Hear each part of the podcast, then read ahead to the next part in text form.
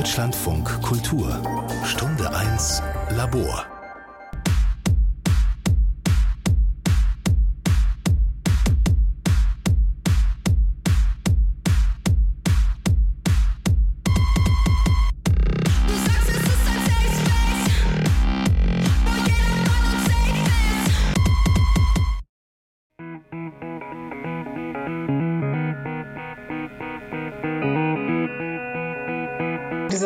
Safe Space ist unglaublich vielfältig. Man könnte auch etwas negativ formuliert sagen, er franzt aus.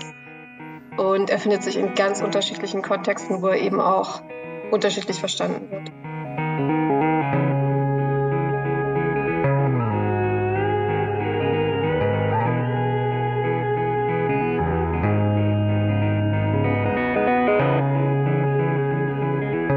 Safer Spaces sind wichtig, dass Personen sich ausleben können. Ohne Diskriminierung akzeptiert werden können in ihrer Geschlechtsidentität, Sexualorientierung und keine Gewalterfahrung erleben müssen. Das ist es halt. Diskriminierung und Mobbing und alles drum und dran. Wo alle rein dürfen. Wo keine bescheuerte Tourpolitik gibt und die Menschen halt feiern können, so wie sie sind. Das Gefühl von Sicherheit, also so dieses Gefühl, hier kann uns nichts passieren, hier kommen keine blöden Kommentare zu unserer Identität. Wir müssen uns hier nicht rechtfertigen und auch andauernd beweisen. Weil ich mich da einfach sicherer sein kann, dass ich als Person mich ausleben kann, ohne dass ich äh, Angst haben muss, wie Menschen um mich herum reagieren. Einfach weil man keine Angst vor Diskriminierung oder Ausgrenzung oder sowas haben muss und ähm, genau sie einfach ausleben kann, Spaß haben kann. Um überhaupt so eine Art Safer Space herzustellen, braucht es Exklusivität. Safer Space. Die Idee vom sicheren Raum. Eine Sendung von Jana Adu und Timur Gökçe.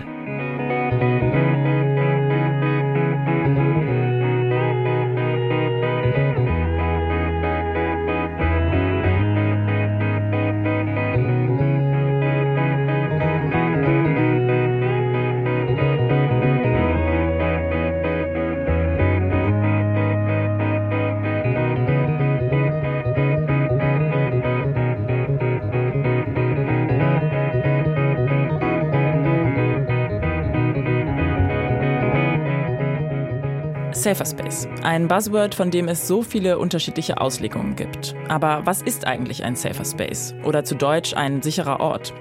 Wo kann man ihn finden und wie wird er gestaltet? Wir schauen uns an, wie Menschen den Begriff verwenden oder wie sie sich Orte und Räume schaffen, in denen sie sich sicher fühlen und ausleben können. Wir, das bin ich, Jana Adu. Und ich, Timur Gökçe.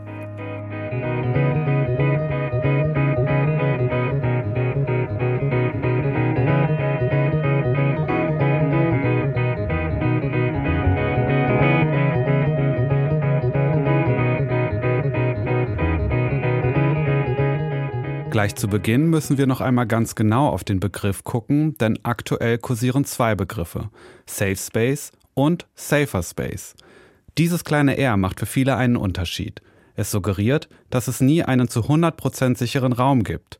Diese Ansicht teilen wir und deswegen versuchen wir in der folgenden knappen Stunde nur Safer Space zu benutzen. Aber wie lässt sich ein Safer Space eigentlich beschreiben? Eine richtig feste Definition gibt es nicht.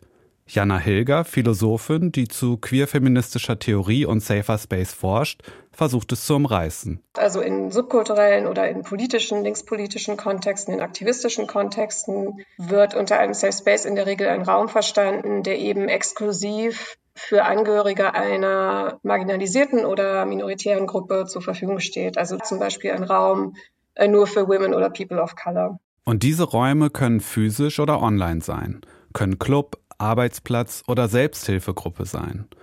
Orte, an denen Menschen zusammenkommen, die ähnliche Diskriminierungs- und Marginalisierungserfahrungen durchmachen, soziale Ungleichheit oder Zurückweisung erleben oder von Sexismus, Rassismus, Homo- oder Transfeindlichkeit betroffen sind. Diese Orte bieten für viele Schutz und eine Möglichkeit, sich zurückzuziehen, sich von der Welt da draußen eine Auszeit zu nehmen.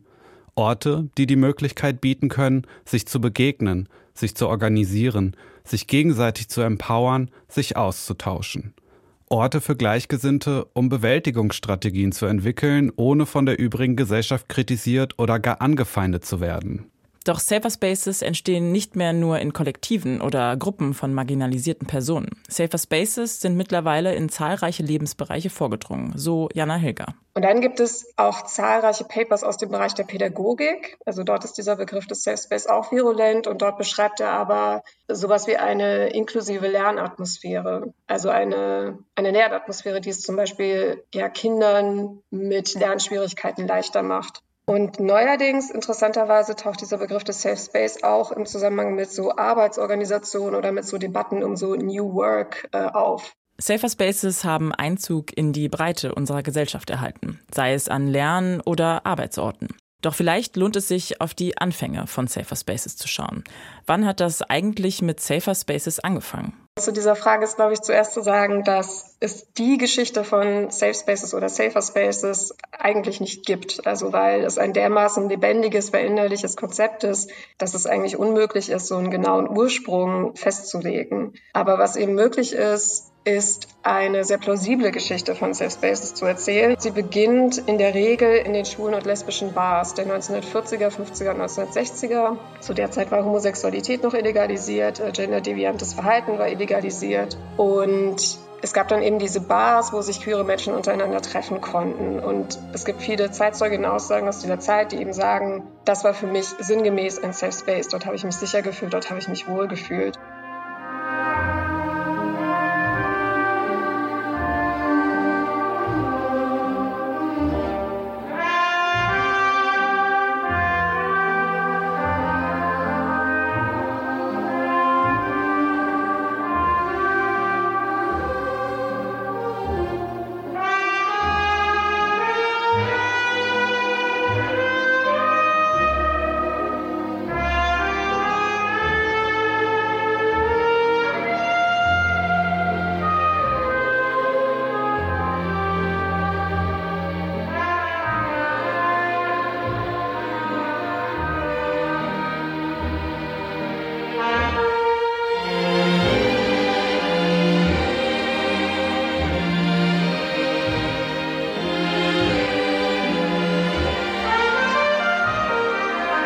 Die Aussage ist aber nicht allgemeingültig, obwohl die Bars Orte für queere Menschen sein sollten, frei und fern von Diskriminierung.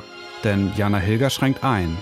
Was man allerdings immer dazu sagen muss, ist, dass diese Räume anfangs noch segregiert waren beziehungsweise dass sie erst im Laufe der Jahrzehnte desegregiert wurden und dass es mehrheitlich weiße Bars waren. Das heißt, wenn ich sage, es waren schwule und lesbische Bars, dann ähm, ist das nicht so aufzufassen, dass es Bars waren für alle Queers oder wo sich alle Queers gleich wohl und sicher gefühlt haben. Das war nicht der Fall. Also diese frühen Safe Spaces, diese ähm, schwul-lesbischen Bars, die hatten, glaube ich, eine, eine Orientierung einfach in Richtung eines Überlebens und auch eines ähm, ökonomischen Überlebens zum Beispiel. Also dort haben sich so Sorgegemeinschaften gebildet. Also es waren hauptsächlich Menschen aus der Arbeiterinnenklasse, die sich dort zusammengefunden haben. Leute aus der Mittelklasse sind in der Regel nicht in diese Bars gegangen oder in andere Bars. Da haben sich Sorgegemeinschaften etabliert. Da ging es um ein emotionales und auch ökonomisches Überleben. Da ging es darum, sich auf so eine sehr basale Weise gegenseitig zu unterstützen. Ein Supportsystem und gleichzeitig eine Gemeinschaft, in der man sich ausleben konnte. Weil in der Welt da draußen für das gleiche Verhalten strafrechtliche Konsequenzen drohten. Doch nicht nur in amerikanischen Städten gab es solche Bars, die Safer Spaces waren. Auch auf dem Land hat man Orte erschaffen, um sich zu entfalten. Wie das Casa Susanna, ein kleines viktorianisches Haus im US-Bundesstaat New York, das zu einem heimlichen Treffpunkt von Crossdressern wurde. Die Crossdresser waren in diesem Fall Männer, die sich wie Frauen angezogen haben und deren Transidentität damals noch ein gesellschaftliches Tabu war.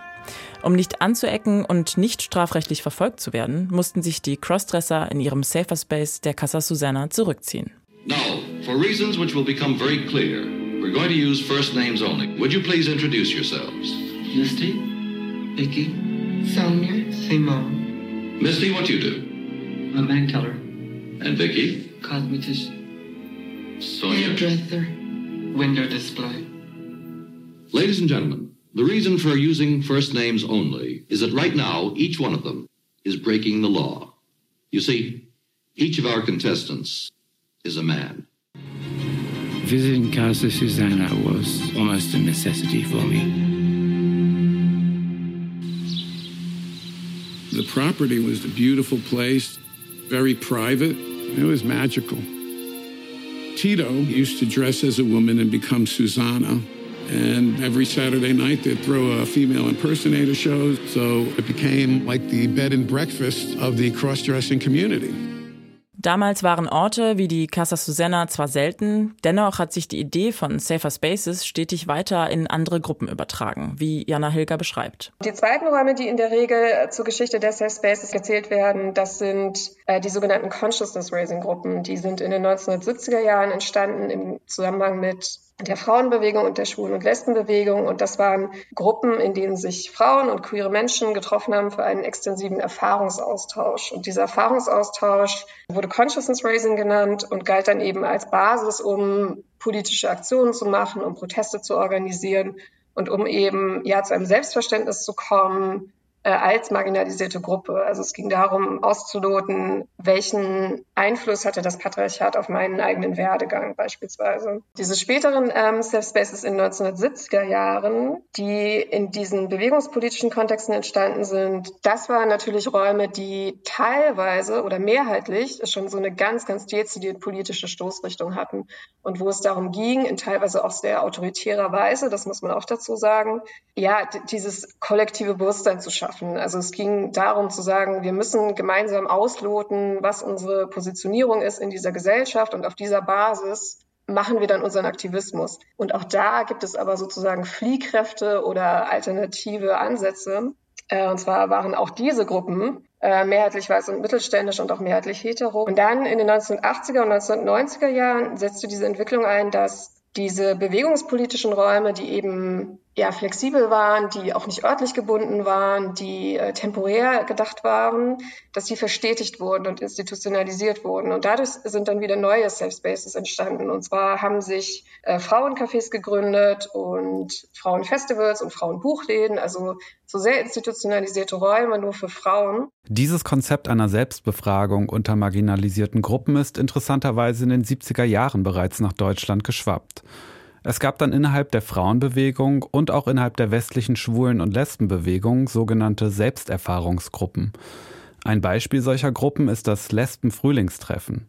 Das gibt es seit den 70er Jahren in Deutschland und ist ein bundesweites Treffen von Personen, die sich als lesbisch identifizieren und das öffentlich zeigen und feiern.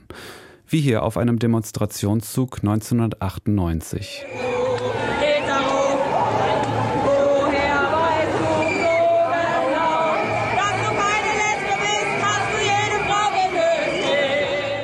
Und dort gibt es interessanterweise auch seit Jahren immer wieder die ähnlichen Debatten oder gab es ganz lange Zeit. Ja, also zum Beispiel, also wer oder was ist eigentlich eine Lesbe? Ja, und inwiefern sollen Transmenschen inkludiert werden in das Festival? Ähm, und auch die Frage nach, soll zum Beispiel Bisexualität repräsentiert werden auf dem Festival?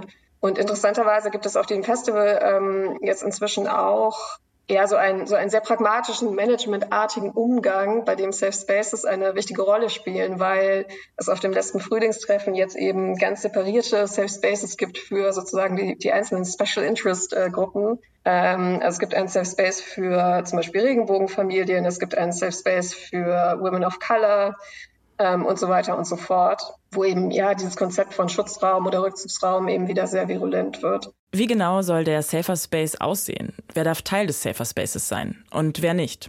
Bis heute gibt es also viele Fragen. Fragen, die sich auch schon damals teilweise gestellt wurden. Safer Spaces sollen doch letztlich inklusive Orte sein, in denen aber gleichzeitig nicht alle willkommen sind. Wenn man sich diese Geschichte von Safe Spaces anschaut, dann sieht man eigentlich immer so zwei ganz spezifische Ausschlüsse. Und das sind die Ausschlüsse gegenüber Black, Indigenous und People of Color und gegenüber Transmenschen, ähm, transfemininen Menschen, transmaskulinen Menschen, heutzutage würden wir sagen nicht-binären Menschen. Das ist etwas, was sich wirklich durchzieht. So waren nicht nur die ersten Bars in den 1950er und 1960er Jahren mehrheitlich weiß. Auch die Räume der Frauen-, Schwulen- und Lesbenbewegung waren es und ihre Mitglieder aus der bürgerlichen Mitte. Das Casa Susana in den USA und das Lesben-Frühlingstreffen in Deutschland markieren für den Westen eine Art Pionierorte für Safer Spaces. Doch Safer Spaces haben sich weiterentwickelt, fordern mehr und mehr ihren Platz in der Gesellschaft, sind in Teilen in der Öffentlichkeit und in der Kulturlandschaft verankert. In Berlin ist das Schwutz so ein Ort. Der Club ist seit Jahren vor allem für queere Menschen eine Institution, ein Treffpunkt, ein Safer Space. Es ist ein sonniger Spätnachmittag in Neukölln, unweit des Tempelhofer Felds. Ich bin auf dem Weg zu einem Gewerbehof, einer dieser typischen Berliner Altbauhöfe. Neben Therapieräumen und Kindergarten befindet sich dort auch das Büro des Schwutz, einer queeren Institution in Neukölln. Ich nehme die Treppe, um in die zweite Etage zu kommen.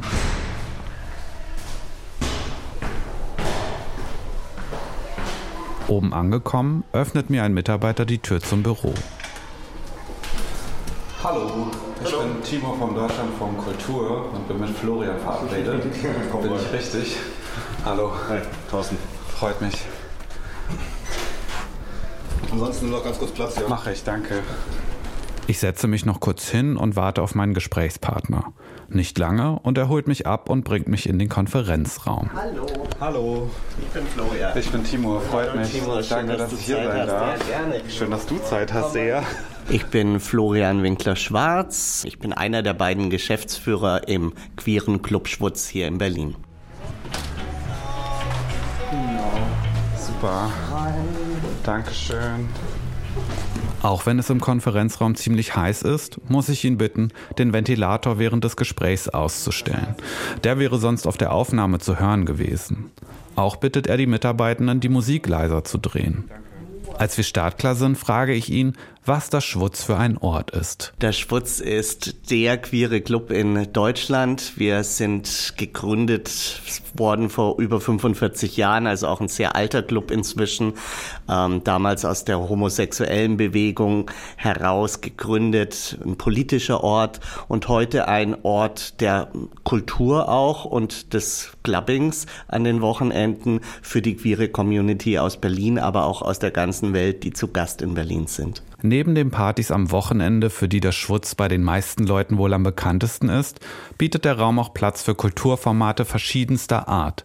Von Freakshows über Lesungen und Kooperation mit anderen queeren Spaces ist einiges dabei. Für Florian ist es wichtig, dass das Schwutz ein safer Space ist, also ein sicherer Ort für die queere Community. Denn den braucht es seiner Meinung nach. Weil queere Menschen in dieser Welt immer noch nicht sicher da draußen sich begegnen können. Das ist leider ein Fakt und das ist auch in einer weltoffenen und toleranten Stadt wie Berlin ein Fakt. Wir sehen immer noch, wie viel Übergriffe es auf queere Menschen jedes Jahr gibt. Wir sehen immer noch, dass Menschen sich nicht kleiden können, wie sie wollen, ohne dass sie blöde Sprüche oder gar körperliche Gewalt erfahren. Ein kurzer Blick in die Statistik bestätigt die Aussage von Florian. Für 2022 zählte die queere Beratungsstelle Maneo 760 Fälle und Hinweise auf Übergriffe gegen queere Menschen. Im Jahr davor waren es noch 527 gewesen. Und deswegen ist es umso wichtiger, dass es so Orte wie auch der Schwutz gibt, in denen Menschen einfach mal für ein paar Stunden zusammenkommen können, sich ausleben können, tanzen können und so sein können, wie sie wollen, ohne irgendwie von anderen gewertet, abgewertet oder diskriminiert oder gar angegangen zu werden.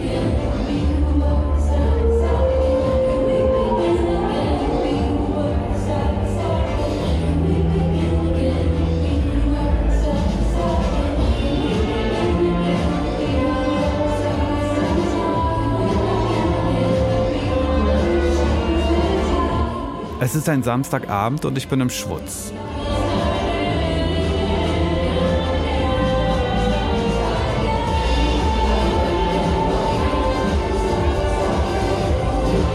Die Budcox findet statt und ist die Sex Positive Party, die das Programm zu bieten hat. Ausnahmsweise darf ich vor Mitternacht für eine kurze Zeit mit meinem Aufnahmegerät rein und ein paar Gäste befragen. Und die Antworten bestätigen mir, dass das Schwutz ein Safer Space ist. Du machst dir keine Gedanken, wie du aussiehst, wer dich gerade anguckt oder dass überhaupt jemand dich irgendwie bewertet. Es gibt keine Bewertung. Viele Leute, die arbeiten und fand ich auch sehr nett und äh, Mitarbeiter. Einfach das Publikum, dass manche Menschen entspannt sind, irgendwie offen, mh, können sich kleiden, wie sie wollen, können ihre Sexualität ausleben, so wie sie fühlen. Das Schwutz ist sehr progressiv, in sämtlichen Punkten auf Konsens basierend, auf Pronomen. Äh, man kann sich immer ans Barpersonal wenden, wenn oben was passiert, was einem nicht gefällt. bisher habe ich hier keine negativen Erlebnisse erfahren, wie in anderen Clubs oder sowas.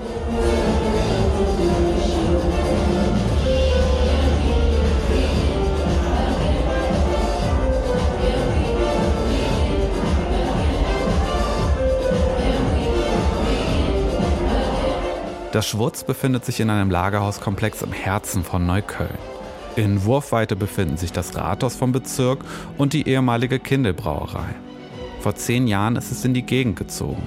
Vorher war es auf dem Mehringdamm in Kreuzberg eine Institution. Die Räumlichkeiten vom Schwurz sind groß und beim ersten Besuch ziemlich unübersichtlich, denn der Club ist recht verwinkelt. Es gibt einen großen und weiten Eingangsbereich mit einer Rampe, die zum Kassenbereich führt.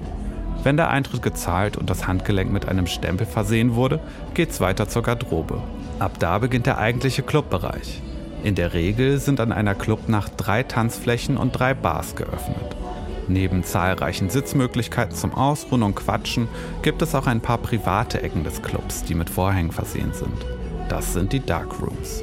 Je später der Abend oder früher der Morgen, desto öfter schiebt sich der Vorhang von ein- und ausgehenden Leuten zur Seite.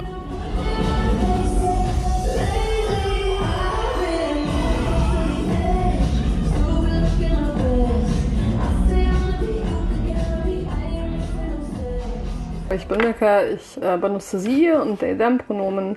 Ich habe ganz viele verschiedene Sachen schon gemacht und mache auch immer noch sehr viele Sachen.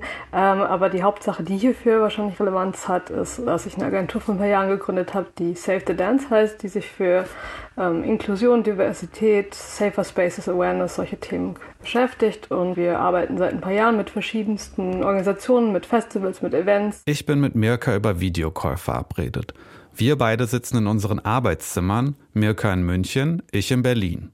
Mirka verrät mir, warum es Safer Spaces braucht. Ich glaube, wir sind in einer Gesellschaft momentan, wo es einfach ganz viel Ungleichheit, Machtungleichheiten, Machtverhältnisse gibt, die irgendwie ja, dafür sorgen, dass bestimmte Gruppen, und das sind momentan vor allem weiße Cis-Männer, mehr Macht haben im Verhältnis und damit ähm, auch mehr Privilegien genießen und damit auch quasi andere Möglichkeiten haben, in unserer Gesellschaft voranzukommen oder auch einfach Räume zu betreten. Und das fängt bei ganz, ganz kleinen Sachen an. Also wir nennen das Mikroaggressionen, so Ne, das ist so klassisch äh, kleine sexistische Witze oder eine, das N-Wort zu benutzen oder diese ganzen Sachen, die in sich vielleicht gar nicht so schlimm sind, wenn sie nicht in dem System drin wären, die halt ähm, immer größer werden und dann halt am Ende quasi, wo Femizide, Transmorde etc. halt stehen oder eben brennende Asylheime. Oft ist die Kritik zu hören, dass sich marginalisierte Gruppen durch Safer Spaces isolieren und sich vor den eigentlichen Problemen verstecken würden. Mirka sieht das anders versteht Safer Spaces als Prozess, bei dem es am Ende nicht nur den marginalisierten Gruppen besser geht, sondern allen. Die Idee ist ja immer vom Kleinen aufs Große zu gehen, also dass wir quasi auch zeigen können, Safer Spaces sind ja nicht nur für eine bestimmte Gruppe, sondern eigentlich die Idee ist ja, dass es für alle schöner wird. Also dass wir zum Beispiel für alle klar machen, das bedeutet, deine Grenzen werden genauso respektiert wie die von allen anderen. Also wir sind alle gleich auf Augenhöhe und wir reden so miteinander und wir handeln so miteinander. Und wir fragen, bevor wir miteinander äh, interagieren oder eben im Club dann natürlich tanzen oder flirten oder all die anderen Dinge tun. Und der Weg dahin ist einfach, dass man eben das aufzeigt, dass es nämlich nicht jemand anderem was wegnehmen ist, sondern eben was ähm, hinzufügen ist für alle so ein Schutz, den alle dann auch genießen können und wo dann alle ein bisschen freier tanzen und sein können und sie selbst auch sein können, ohne dass sie sich so, so einen Panzer zulegen müssen. Außerdem ist es für Mirka klar, dass sich bestimmte Menschengruppen immer zusammentun. Menschen, die zum Beispiel gerne klettern gehen oder Hardcore-Techno hören. In den Gruppen müsse sich weniger erklärt werden, gäbe es weniger Stress. Und bei marginalisierten Gruppen ist es natürlich nochmal spezieller, weil viele davon halt tagtäglich so viel aushalten müssen und ständig alles erklären müssen und man ja ständig auch kostenlose Bildungsarbeit leistet für die Allgemeinheit und sogar für die Leute, die wahnsinnig nett sind, die beste Freunde vielleicht sogar sind, aber eben nicht von derselben Form betroffen sind das ist anstrengend und irgendwann hat man auch, ist man dann müde. Ne? Und dieser Rückzug ähm, ist dann einfach mal so eine temporäre Auszeit von diesem Anstrengung und einfach mal zu sagen, heute will ich eben nicht so diese Panzer tragen müssen, heute will ich möglichst frei sein. So und deswegen finde ich das eigentlich total valide zu sagen, wir haben auch irgendwie Orte, wo eben nur bestimmte Gruppen mal temporär reinkommen. Und das hat man überall. Doch wie können queere Clubs zu Safer Spaces werden? Was können Clubbetreiberinnen und das Team beachten? Eine einfache, aber wirksame Maßnahme sind für Mirka All-Gender-Toiletten. Für viele Menschen eine vermeintliche Kleinigkeit, aber laut Mirka sehr wirksam. Denn für Transpersonen zum Beispiel kann der Gang auf eine Toilette, die nicht als All-Gender gelabelt ist, emotional und physisch gefährlich werden. Auch spiele die Schulung des Teams eine große Rolle, damit eine Art Grundsensibilisierung vorhanden ist. Die könne helfen, Mikroaggressionen wie blöde Sprüche zu erkennen und vielleicht sogar zu vermeiden. Denn auch wenn eine Mikroaggression vielleicht keinen großen Schaden anrichte, so passieren am Tag doch mehr. Und bei 30 oder 40 täglich entstehe dann doch ein Schaden. Mirka spricht von kleinen Nadelstichen, die in der Summe schmerzen würden. Und die Gefahr, dass eine kleine Gewalt zu einer sehr großen ausartet, sei immer da. Jedem Clubbetreiber würde ich zum Beispiel, jeder Clubbetreiberin würde ich empfehlen zu gucken, wie sind eure aktuellen Ressourcen, was könnt ihr leisten, was könnt ihr nicht leisten. Und wirklich nur das auch zu machen, was man kann. Und vielleicht hilft es schon, wenn einfach alle mal einen Workshop gemacht haben und man zumindest mal so ein Poster aufhängt. Das hört sich vielleicht blöd an, aber das macht dann schon mal so einen Ton. Und natürlich hilft es wahnsinnig, wenn man sein Team diversifiziert. Weil dann habe ich nämlich nicht mehr nur eine Sicht auf die Dinge, sondern ich habe auf einmal halt x Sichten. Und dann heißt es auch, dass innerhalb vom Team jemand sagen kann, hey, hör mal, das war gerade nicht cool, weil. Ne? Versuch doch mal das anstatt dessen. Wenn man selber diese Marginalisierungserfahrung hat, dann sieht man das halt sofort. Dann hat man halt schon den Blick. Dann weiß man halt schon, ah ja, wir sind wieder da. Und dann kann man das aber auch ansprechen. Aber wie gesagt, je diverser das Team, umso weniger muss man vielleicht auch irgendwann ansprechen. Und natürlich ist die Ansprache gegenüber Clubgästen an der Tür ein zentraler Baustein, um einen Club zu einem Safer Space zu machen. Florian Winkler-Schwarz, einer der beiden GeschäftsführerInnen vom Schwutz, sieht das ähnlich. Schon an der Tür gehe es ihm darum, die Gäste zu ermächtigen, damit sie sich ans Personal wenden. Das wird ähm, aktuell mit einer sehr klaren Ansprache schon an der Tür ähm, gemacht. Also äh, unsere Tür tut gebetsmühlenartig runterbeten, kommt zu uns, äh, wenn irgendwas ist, wenn ihr was bemerkt. Also die Ansprache hier im Schwutz auch an der Tür für unsere Gästinnen hat sich stark gewandelt in den letzten Jahren hin zu einem Ort, an dem Gäste von Anfang an verstehen, dies ist ein safer Space und hier gibt es auch gewisse Regeln. Damit das Team, das momentan aus 130 Menschen besteht, ebenfalls ermächtigt wird, setzt das Schwutz auf fortlaufende Bildungsarbeit und Schulungen. Eine weitere Maßnahme, die der Schwutz umsetzt, um ein Safer Space zu werden, ist ein selbstproduziertes Video. Das läuft im Foyer des Clubs und soll Menschen, die nicht hören können, auf die Gefahren in einem Club-Setting aufmerksam machen. Für die Zukunft gibt es ebenfalls Pläne. Um die Tür zu entlasten, soll bald ein Team durch den Club ziehen, das in gut sichtbaren Jacken als Ansprechperson für die Gäste da ist.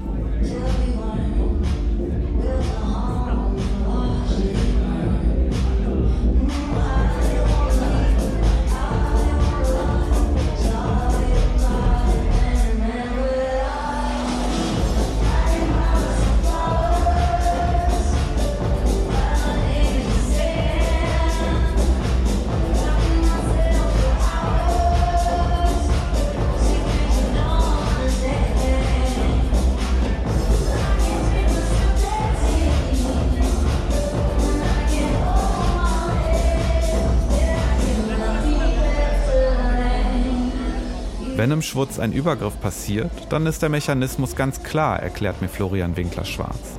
Die übergriffige Person wird des Clubs verwiesen. Und zeitgleich kümmert sich eine Person aus dem Team um das Opfer. Es wird geschaut, ob die Person etwas braucht, medizinische Versorgung zum Beispiel, oder ob sie eine Anzeige erstatten möchte. Ob Freundinnen im Club ausfindig gemacht werden können, wie die Heimfahrt sicher gestaltet werden kann. Für Florian Winkler-Schwarz ist das Thema Safer Spaces wichtig. Er verlangt, dass wir alle nicht wegschauen, wenn Übergriffe passieren und helfen, wenn es nötig ist. Das Schwurz versucht es Menschen, die helfen wollen, so einfach wie möglich zu machen. Jedes Mitglied aus dem Team kann um Hilfe gebeten werden oder an den Bars und der Garderobe befinden sich Notrufknöpfe.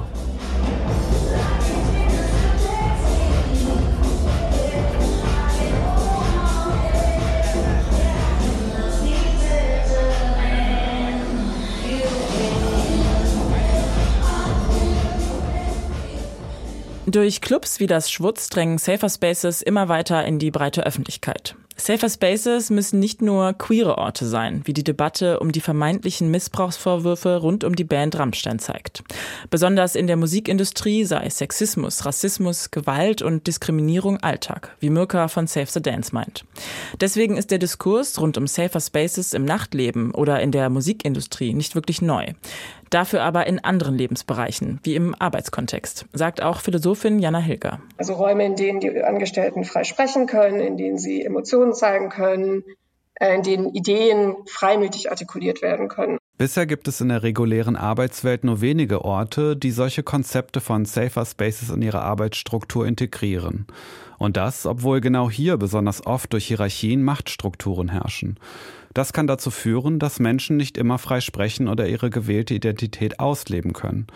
Besonders für mehrfach marginalisierte Personen bedeutet das häufig, dass sie sich nicht hundertprozentig sicher fühlen können.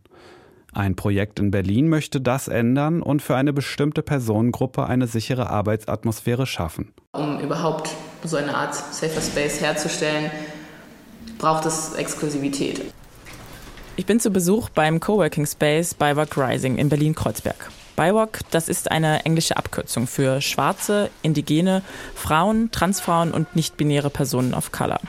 Zusammen mit Cerise Carson, die zuständig für die Community-Bildung ist, empfängt mich Soria Page. Sie ist Kommunikationsmanagerin von BIWOC Rising und erklärt, für wen der Safer Space 2020 entstanden ist. Also am Anfang, daher kommt eben auch der Name BIWOC Rising, äh, Black Indigenous Women of Color, war die Zielgruppe waren halt Frauen.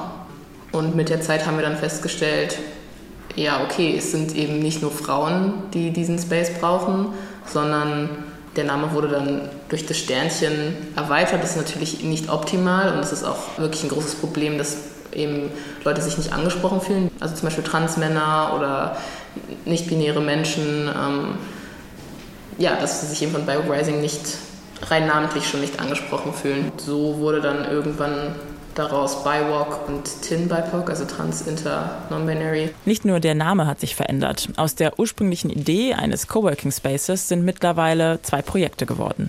Also ist der Trägername. Wir haben jetzt mittlerweile eben zwei Projekte, die da drunter laufen. Wir haben einmal BIWOC Impact und das besteht sozusagen aus unserem Coworking Space und unseren Bildungsprogrammen, die wir eben anbieten. Also wir wollen so ein bisschen weg von dem Gedanken, dass wir eben nur ein Coworking Space sind, sondern wir sind, verstehen uns eigentlich als ähm, ja, intersektionaler Work und Social Club. Also es geht auch viel eben um diesen Community-Aspekt und um eben von diesem klassischen Coworking wegzukommen, ähm, wie man sich das so vorstellt, dass einfach fremde Leute nebeneinander sitzen und einfach einen Arbeitsplatz haben, der eben außerhalb ihres Zuhauses ist.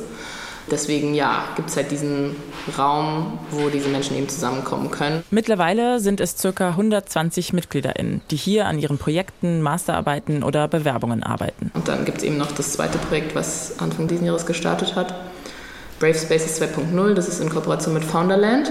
Und da geht es vor allem vermehrt um Social Entrepreneurship und wie man eben Gründer in, in Deutschland unterstützen kann. Wir wollen damit so eine Plattform bieten, wo sich eben Interessierte informieren können und eben über dieses bürokratische Wirrwarr irgendwie da sich durchkämpfen können mit Unterstützung. Und diese Unterstützung sollen alle finden, die in der Mehrheitsgesellschaft öfter diskriminiert oder ausgegrenzt werden, sagt Cerise Carson. Also es geht auch hauptsächlich darum, dass wir nicht sagen, okay, Frauen, ähm, Punkt, sondern dass alles, was darunter fällt, genauso, also marginalisierte Transmenschen, ob es jetzt Transmänner oder Transfrauen sind, non-binary Menschen, Intermenschen. Also es geht wirklich darum, dass wir einen Space kreieren, wo genau das auch einen Punkt hat, ne? diese intersektionale Überschneidung, ob es jetzt Race, Class, also alle äh, ja, Diskriminierungsebenen, die da sind. Eben, dass wir nicht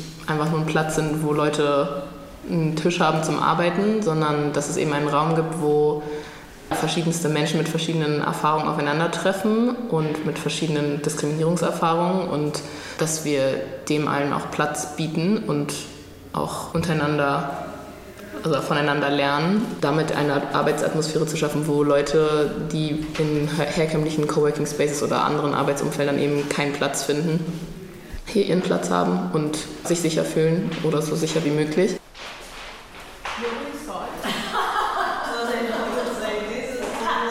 Der Raum besteht aus einem großen Coworking Space, wo eben die Tische drin stehen. Wir haben eine Küche, ähm, um eben auch ja, Freizeit oder Gespräche äh, stattfinden zu lassen und damit wir auch eine Mittagspause machen können. Genau, dann gibt es eben noch einen Meetingraum, der gebucht werden kann für Calls, für Brainstorming-Sessions, also alles Mögliche. Und der Space wird außerdem auch genutzt für andere Veranstaltungen. Also zum einen unsere Members können ihre Veranstaltungen hier planen und eben durchführen, aber auch von außen Partnerorganisationen kommen auch häufig in die Räume. Und dann gibt es noch unser Büro vom Team, wo wir ja, arbeiten, arbeiten zusammensitzen, zusammen lachen, uns aufregen, alles, was dazu gehört. Dazu gehört auch, dass nicht alle Menschen Zutritt haben. Cis-Männer und weiße Menschen können während der regulären Coworking-Zeiten nicht in den Space. Aber auch wenn bei Bywork Rising Menschen zusammenkommen, die ähnliche Lebensrealitäten und Erfahrungen mit sich bringen, können dennoch Konflikte entstehen, die man lösen oder vorbeugen muss. Dafür braucht es natürlich einen Code of Conduct, Werte, nach denen wir zusammenleben, zusammenarbeiten wollen. Dieser ist natürlich auch, sage ich mal, ein ständiges Projekt. Also man schreibt die nicht einmal auf und sie bleiben für immer so, sondern wir sind ja auch gerade im Prozess, das nochmal anzuschauen und zu gucken, hey, was ist davon noch aktuell? Können wir das so umsetzen? Ist das realistisch? Weil natürlich startet man wahrscheinlich öfter mit so, mit so, einer idealistischen Idee, die ja in der Praxis vielleicht nicht immer so leicht umzusetzen ist, besonders wenn eben diese ganzen verschiedenen Biografien und Menschen aufeinandertreffen. Diesen unterschiedlichen Biografien will man intersektional entgegenkommen. Diskriminierung kann es auf unterschiedlichen Ebenen geben. Sie können sich überschneiden und überlagern. Durch dieses Bewusstsein sollen Diskriminierungen verstanden und abgebaut werden. Zum Beispiel auch, wenn es um die Höhe der Mitgliedsbeiträge geht. So zahlen MitgliederInnen abhängig von ihrem Gehalt zwischen 20 und 50 Euro. Diese gegenseitige Rücksichtnahme auf unterschiedliche Lebensumstände ist mit ein Grund, warum sich Surya Page nicht vorstellen kann, in einem anderen Umfeld zu arbeiten. Ich muss mich dann hier nicht weiter erklären, wenn irgendwas auf der Straße passiert ist und ich das hier reinbringe zur Arbeit oder zu den Members dann ist es eben selbstverständlich und man weiß sofort, okay, alle sind irgendwie bei dir. Und wenn ich mir jetzt vorstellen müsste, ich erzähle irgendwas, was mir auf der Straße passiert ist, in einem weiß dominierten Raum und dann muss ich erstmal rechtfertigen, warum das problematisch war oder erklären, warum das problematisch war das stelle ich mir anstrengend vor. Auch Cerise Carson ist klar, dass es noch lange dauert, bis diskriminierungsfreie Räume in der Arbeitswelt Platz finden. Ich glaube, äh, nach den großen Black Lives Matters haben sie alle dann gerüttelt und plötzlich wussten sie, oh, äh, wir kriegen sonst einen auf den Deckel, wir machen eins, zwei Diskriminierungsworkshops und es hat sich gegessen, aber dass es im Prinzip Arbeit braucht innerhalb von diesen Organisationen oder Kooperationen, zu sagen, wir müssen uns jetzt wirklich Mühe machen, das zu verstehen und dann erst nach dem Verstehen das akzeptieren und dann, wenn wir das akzeptiert haben, dann auch wieder zu schauen, was haben wir jetzt akzeptiert, was haben wir verstanden. Also es ist ja ein Prozess, wo einfach ganz viele sagen, dafür haben wir einfach keine Zeit.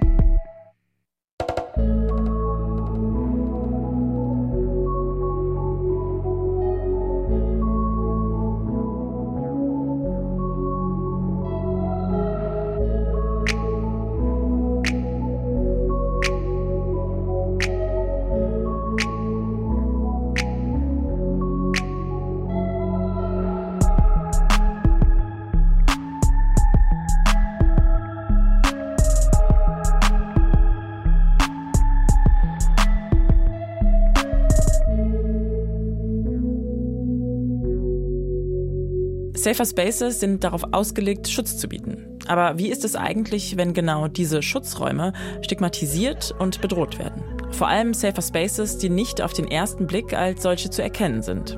Sich sicher und gut fühlen in seiner eigenen Haut. Das ist quasi der Sinn von Safer Spaces. Sie können überall und auch ganz ohne bewusste Intention entstehen.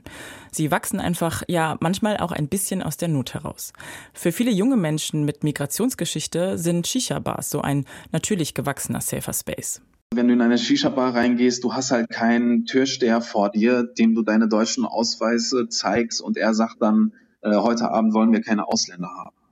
Also sowas wird dir halt in der Shisha-Bar nicht passieren und du weißt, wenn du in die Shisha-Bar reingehst, dann wird deine Identität nicht verhandelt, du wirst nicht ausgegrenzt etc.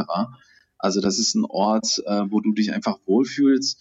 Aber eigentlich müsstest du ja genau dieses Gefühl überall in der Gesellschaft haben. Das ist Burak Yilmaz. Er ist Autor und Theaterpädagoge. Zusammen mit Jugendlichen entwickelt er an Schulen oder auch in Gefängnissen Theaterstücke rund um die Themen Identität, Diskriminierung und Erinnerungskultur. Yilmaz kommt aus dem Ruhrgebiet und hat schon in seiner frühen Jugend viel Zeit mit seinen Freunden in Shisha-Bars verbracht. Das Gefühl von Sicherheit, also so dieses Gefühl, hier kann uns nichts passieren, hier kommen keine blöden Kommentare zu unserer Identität, wir müssen uns hier nicht rechtfertigen und auch andauernd beweisen, warum wir hier in Deutschland sind. Also das alles ersparst du dir halt in einer Shisha-Bar und das kann tatsächlich sehr entlastend sein. Ähm, und wie gesagt, ja, die Shisha-Bar halt eben zu besuchen, ist auch eine Art von Erholung eben von einer Gesellschaft, die dich und deine Gruppe ständig problematisiert. In den Shisha-Bars fühlen sie sich sicher und frei. Und nicht nur für Burak Yilmaz, auch für viele andere sind sie ein Rückzugsort. Vor allem abends sind Shisha-Bars gut gefüllt. Sie werden seit Jahren immer beliebter. Im Jahr 2020 schätzt das Statistische Bundesamt sie auf mehr als 6000, also fast dreimal so viel, wie es in Deutschland Kinos gibt. Während es für viele Menschen mit Migrationsgeschichte eben Anlaufstellen sind, an denen sie ungezwungen zusammenkommen können, werden sie in Medien und Politik dagegen oft als kriminelle Orte dargestellt. Der Innenminister von Nordrhein-Westfalen, Herbert Reul, beschrieb Shisha-Bars so zum Beispiel als Boden der Clankriminalität. Seit 2018 gehen die NRW-Sicherheitsbehörden massiv gegen kriminelle Clans vor. Schon damals hat Herbert Reuls CDU-Parteikollege Gregor Golland klargemacht, dass für die Politik Shisha-Bars und Clankriminalität eng miteinander verwoben sind. Die Shisha-Bars sind die Wohnzimmer der Clans.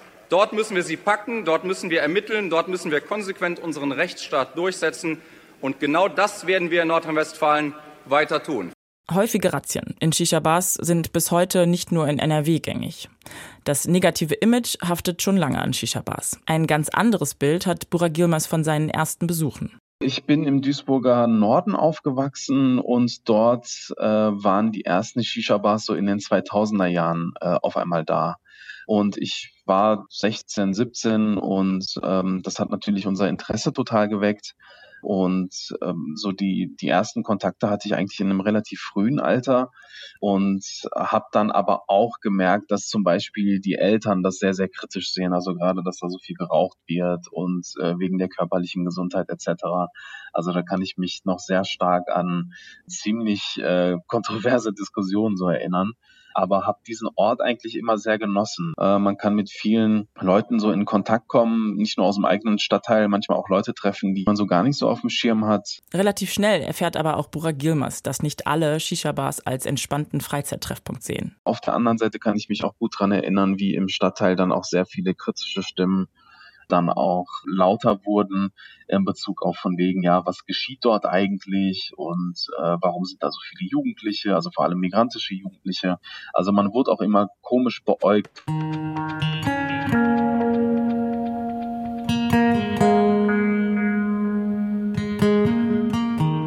wenn wir zum Beispiel vor der Shisha-Bar ja, uns Geschichten erzählt haben, wenn wir ein bisschen lauter wurden dabei auch, dass dann die Nachbarinnen und Nachbarn oder auch Passantinnen und Passanten uns beim Vorbeilaufen auch sehr, sehr misstrauisch angeschaut haben und man wurde halt auch so kritisch beäugt. Also das hat ein sehr starkes Unwohlsein auch ausgelöst. Und diese Stimmung haben wir dann halt auch leider abbekommen. Diese Stimmung, von der Burak Gilmaz spricht, wird stark durch den Terroranschlag auf das World Trade Center in New York am 11. September 2001 beeinflusst. Ich kann mich daran erinnern, dass zum Beispiel in vielen Medienhäusern es nicht mehr darum ging, über die Terroristen und über Al-Qaida zu schreiben, sondern pauschal über die Ausländer, der Islam und so weiter. Und diese Stimmung, die haben wir halt auch so dadurch gemerkt, dass die Polizeipräsenz deutlich höher war im Stadtteil. Es fängt mit ständigen Polizeiautos, die durchs Viertel fahren, an. Später erfahren Burak Yilmaz und seine Freunde auch Racial Profiling-Kontrollen der Polizei. Grundlos angehalten zu werden, auf Drogen durchgesucht zu werden, so Fragen zu bekommen, habt ihr Waffen mit dabei und so weiter. Und man ist halt 16, 17 und ist eigentlich total lieb, so von, von seiner Art her. Aber dieses ständige kontrolliert werden, das war halt so etwas, was in der Form ich vorher eigentlich nicht so wirklich erlebt habe. Und dann halt aber auch diese Fragen, ja, also warum geht ihr da rein? Was tut ihr da drin? Ihr was zu verheimlichen?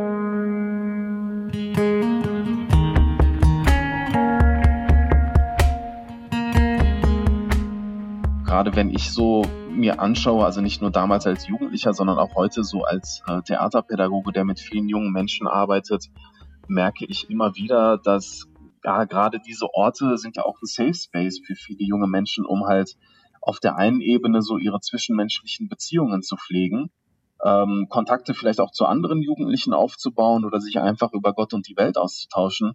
Und auf der anderen Seite, ja, die Shisha-Bar zu besuchen, ist auch eine Art von Erholung von einer Gesellschaft, die dich und deine Gruppe halt ständig problematisiert.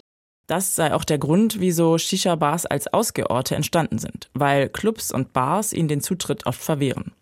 Burak Yilmaz sieht es problematisch, dass Shisha-Bars stetig als vermeintliche Orte der Kriminalität ausgemacht werden. Dadurch, dass dieser Ort so lokalisiert ist, kann man ihn halt erstens genauer überprüfen, beziehungsweise halt ständig mit irgendwelchen Razzien ähm, konfrontieren. Und das ist, glaube ich, so etwas, was in der Form eigentlich auch ein starkes Misstrauen auf der anderen Seite auslöst. Also ein Beispiel, ich wohne in Duisburg und in Duisburg gibt es ständig Razzien in Shisha-Bars und das, was dann gefunden wird, ist dann zum Beispiel ein Automat, der nicht angemeldet ist.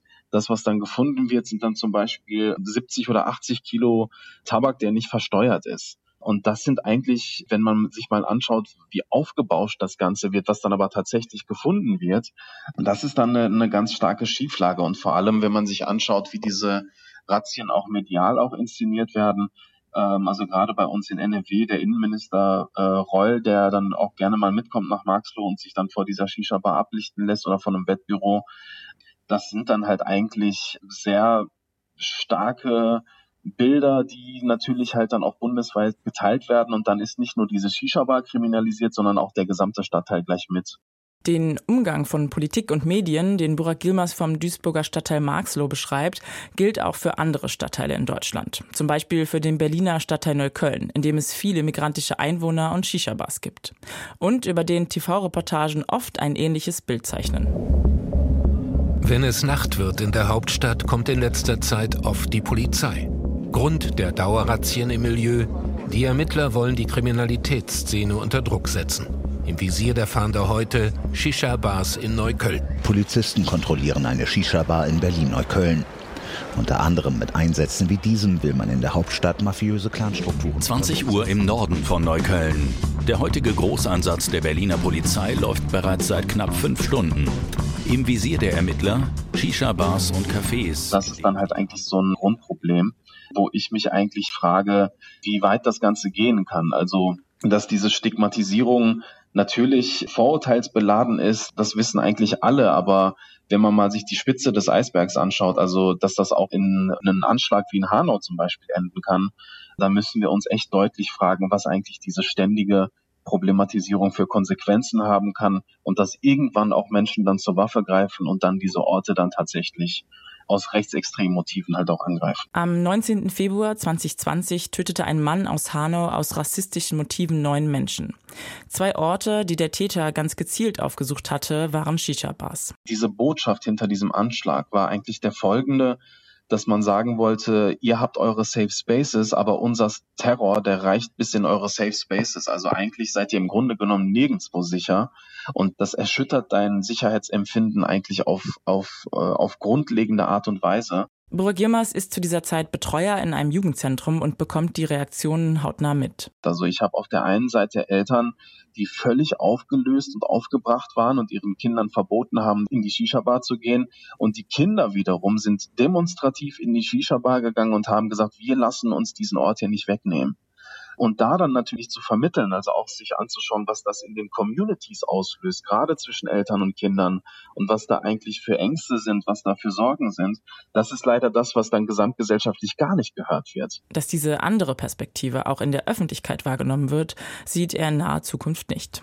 Ich glaube, dass wenn wir uns die gesamtgesellschaftliche Entwicklung anschauen, habe ich so die Befürchtung, dass auf der einen Seite diese Kriminalisierung dieser Orte sich weiter fortsetzen wird, was mir sehr große Kopfschmerzen bereitet. Und man muss halt wirklich ähm, ja ständig aufmerksam sein. Also Hanau kann sich wiederholen in einer Gesellschaft, in der man es nicht schafft, den eigenen Rechtsextremismus aufzuarbeiten. Also diese Gefahr bleibt einfach real, das dürfen wir nicht unterschätzen.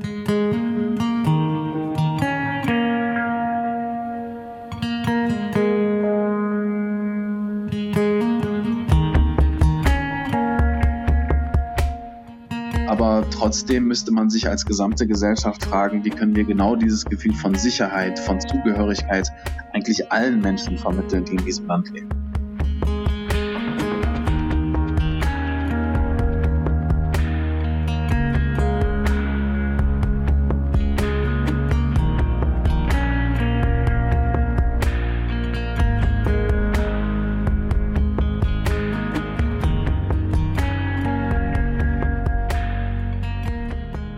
Ist klar. Der Begriff hat es aus der Nische und rein in die kommerzielle breite Öffentlichkeit geschafft. Zum Beispiel wirbt ein Automobilhersteller damit, dass sein Auto quasi ein fahrender Safer Space ist. Doch nicht nur in dieser Branche hat man den Begriff für sich entdeckt, wie auch dieser Werbespot zeigt. Dein Safe Space. Hier ist dein Erspartes sicher. S-Bausparen mit 4% Zinsen für alle unter 30. Safer Spaces als Marketingkonzept, eigentlich könnte man das auch Safer Space Washing nennen, betreiben anscheinend viele Firmen. Philosophin Jana Hilger sieht hier aber eine Gefahr. Wenn Safe Spaces, wie das eben gerade geschieht, im Kontext von teilweise im Kontext von Awareness oder teilweise im Kontext von ja, Automobilherstellern oder Banken oder was auch immer, wenn sozusagen reduziert werden auf diese Funktion von emotionaler Sicherheit. Also ich denke, dass Safe Spaces beides sein können. Also sie können Orte sein, wo es möglich ist oder die eine Art von psychischer Entlastung bieten können, aber es können eben auch Orte sein im gleichen Atemzug, in denen ein sehr kritisches Instrumentarium entwickelt wird. Ob Safer Space ein Konzept bleibt, das dazu anregt, kritisch zu hinterfragen, oder immer mehr Firmen, Marken und Veranstaltungen sich mit dem Label Safer Spaces schmücken, wie mittlerweile mit einer Regenbogenflagge zum Pride Month im Logo oder einem neuen Nachhaltigkeitssiegel fürs Produkt, wird sich in Zukunft zeigen.